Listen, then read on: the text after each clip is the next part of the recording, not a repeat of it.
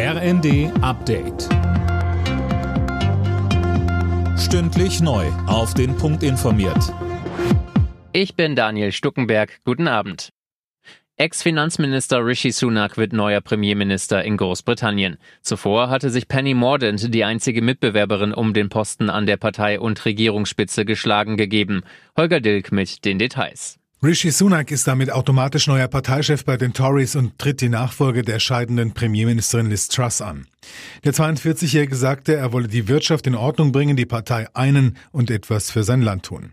Seine Vorgängerin Liz Truss hatte vergangene Woche nach nur rund eineinhalb Monaten im Amt ihren Rückzug angekündigt und schwere Fehler in der Finanz- und Steuerpolitik eingeräumt.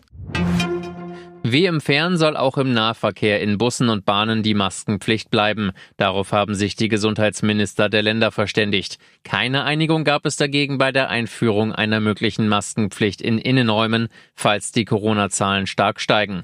Bayerns Gesundheitsminister Holecek sagte im zweiten, die Länder haben äh, unterschiedliche Meinungen zu diesem Thema. Klar ist, wenn es zu einer Maske im Innenraum kommen sollte, dann möchte man schon einheitlich versuchen, das auszusteuern. Bis zum nächsten Treffen der Gesundheitsminister im Dezember sollen Vorschläge erarbeitet werden.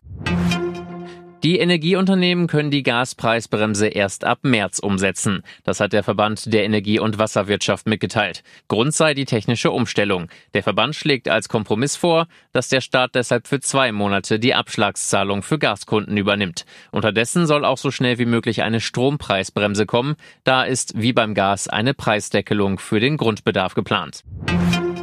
Kriminelle haben in Deutschland im vergangenen Jahr so wenige Autos gestohlen wie noch nie. Demnach hat es erstmals weniger als 10.000 Autodiebstähle gegeben, so die deutsche Versicherungswirtschaft. Am häufigsten werden teure SUVs geklaut. Alle Nachrichten auf rnd.de